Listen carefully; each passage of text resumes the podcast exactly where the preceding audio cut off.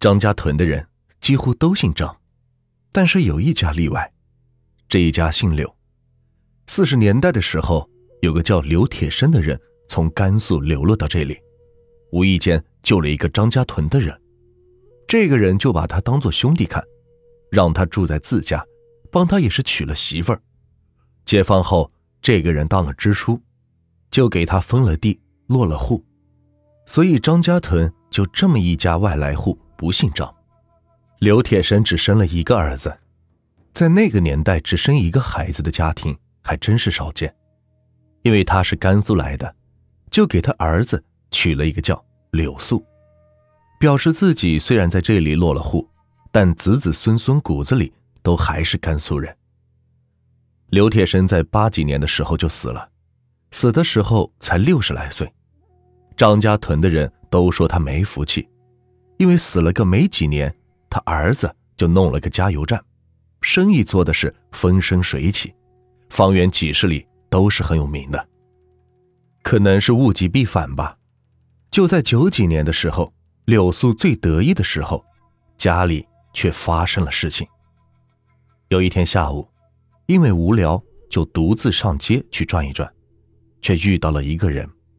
看了他几眼，突然对他说：“你家里一个月内有事情要发生，轻则破财，重则是人财两空。你最好回去把你爸的坟给挖了。”那人话还没有说完，就被柳素是狂骂了一顿：“哪有让人挖自家祖坟的人？”想着现在装道士和尚骗钱的人太离谱了，骂了那人一顿后就直接走了。也没有多想，没想到，这还没有到一个月，家里就发生了事情。他的独生儿子在上课的时候突然昏倒了，在城里一家大医院治疗了一周了，还是没有苏醒的迹象。他现在算是相信了一个月前对自己说那番话的人，急的是到处找那个人，几乎整个县城都被他翻遍了，就还是没有找到。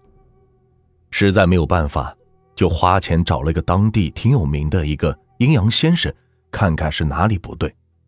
阴阳先生先是看了他家的风水，说是没什么问题，说他家的风水很好，能聚财。又去看了一眼他爸的坟，一看他爸的墓子，那阴阳先生就是吃了一惊，因为那个墓子的风水太好了，自己看了这么多年的学，也从来没有见过。财气这么旺的坟，但是仔细观察了这个地形，虽然这个穴虽好，但是不至于会有这么旺的财气。话虽然这么说，但是他实在是找不到原因，只能怨自己是学艺不精，最后钱都没有收就走了。走的时候对柳素说：“你爸的这个坟财气太旺了。”可能是你家孩子受不住，才让你家孩子成这个样子了。你呢，最好舍些财，看看有起色吗？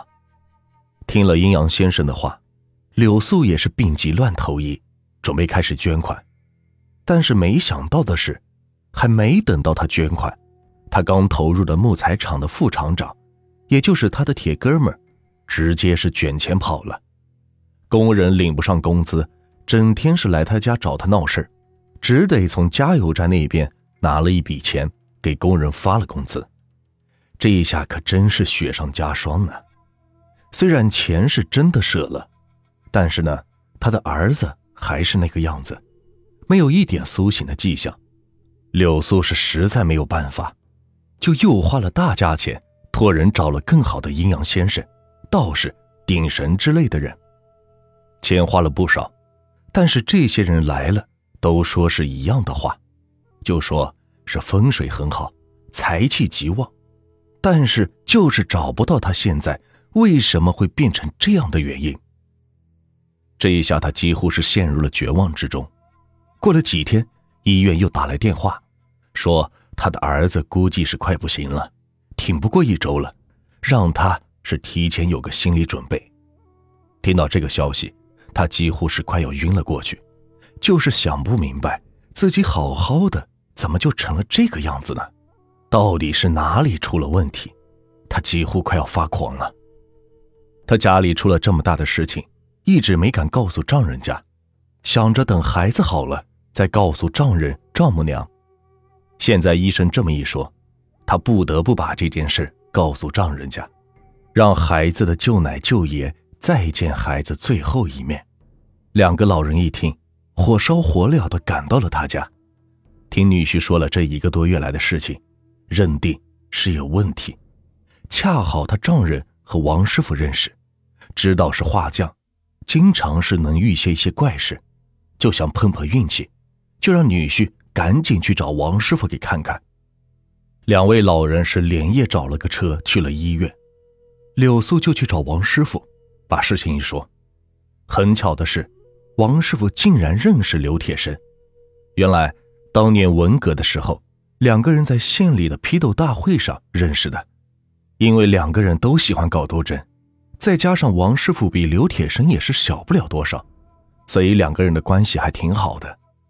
但是因为两个人不在一个乡里，文革结束以后就没有怎么联系过，都不知道刘铁生是已经死了。一听是故人之子遇到了麻烦来找自己，就毫不犹豫的答应了。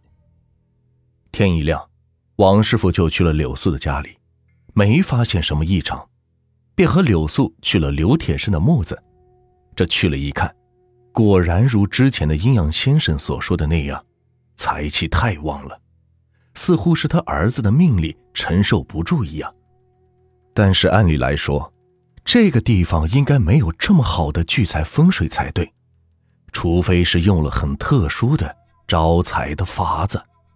但是，究竟是谁用的什么法子呢？又是谁用的呢？现在还判断不出来，便问柳素：“你爹死的时候，给谁看的穴？”柳素顿了一下，说：“就是我爹自己，他死之前就给自己把墓子偷偷给挖好了，说是死了以后一定要把他埋在他挖的这个穴里。结果没出三个月，他就死了。你爹自己？”他会看穴。王师傅很是意外。是啊，我也很奇怪。我知道他就不懂风水，我问他，他也不给我说。他死了后，我就按照他的吩咐把他给埋在这里了。王师傅想了想说：“我估计他自己听了什么风水秘术，所以才给自己看了一个这样的穴。”不会吧？从来没听他说过什么风水呀，他大字都不识几个，怎么可能会什么秘术？柳素很是怀疑。什么都有可能。就拿你爸这墓子来说，这地方本不可能有这么旺的财气，但偏偏就有呢。这种情况很可能就是用了偏门法。王师傅说：“现在呢？”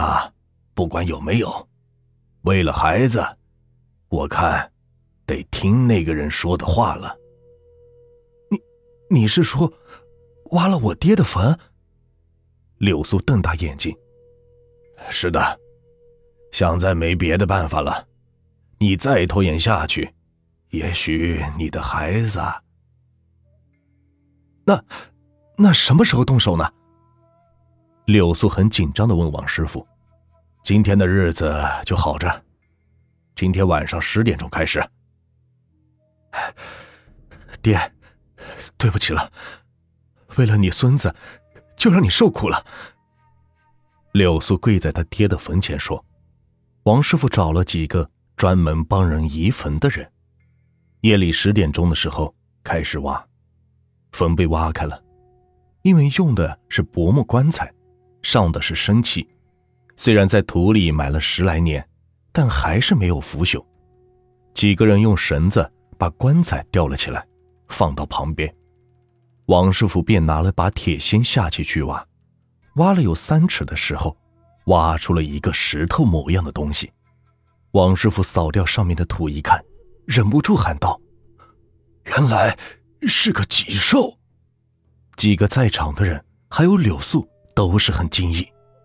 虽然现在这东西少了，但是大家都还认识。奇怪的是，这棺材底下怎么会埋着这个呢？王师傅笑了笑说：“哈哈，这个东西呢，本来是放在房脊上的，本意是防火的意思。但是呢，这个埋在棺材底下的话，就是催财的。快的话就一年，慢的话就三年。”你想，你爸这是死了三年吗？你就发财了。但是呢，这都是一些歪门邪道，所以会有个缺点，就是对后代不好。因为这个催财太厉害了，有些人就承受不了，承受不了的话，就会被财气伤了。这轻的话就是得病，重的话就是要命啊。是啊。我爹死了才三年，我就发财了。但是我爹难道就不怕对后代不利？柳苏很疑惑的问：“我猜你爸是光听了个好处，没听坏处，所以才弄了这个东西埋到了这里。如果他知道后果的话，肯定是不会埋的。自家人的平安永远比钱重要。”王师傅说。当时我看见这个坟的时候，我就断定埋着什么东西在催财，但是我没有想到的是，居然是个脊兽，因为知道这个的人很少，我也只是听我师傅提起过，没想到你爸竟然也知道这个。一周后，柳素的儿子好了，医院的医生都搞不明白是怎么一回事。这明明快死的人，莫名其妙的好了。柳素呢，从这以后也没什么钱，不过他也看开了，跟自己的儿子相比，再多的钱也都不重要了。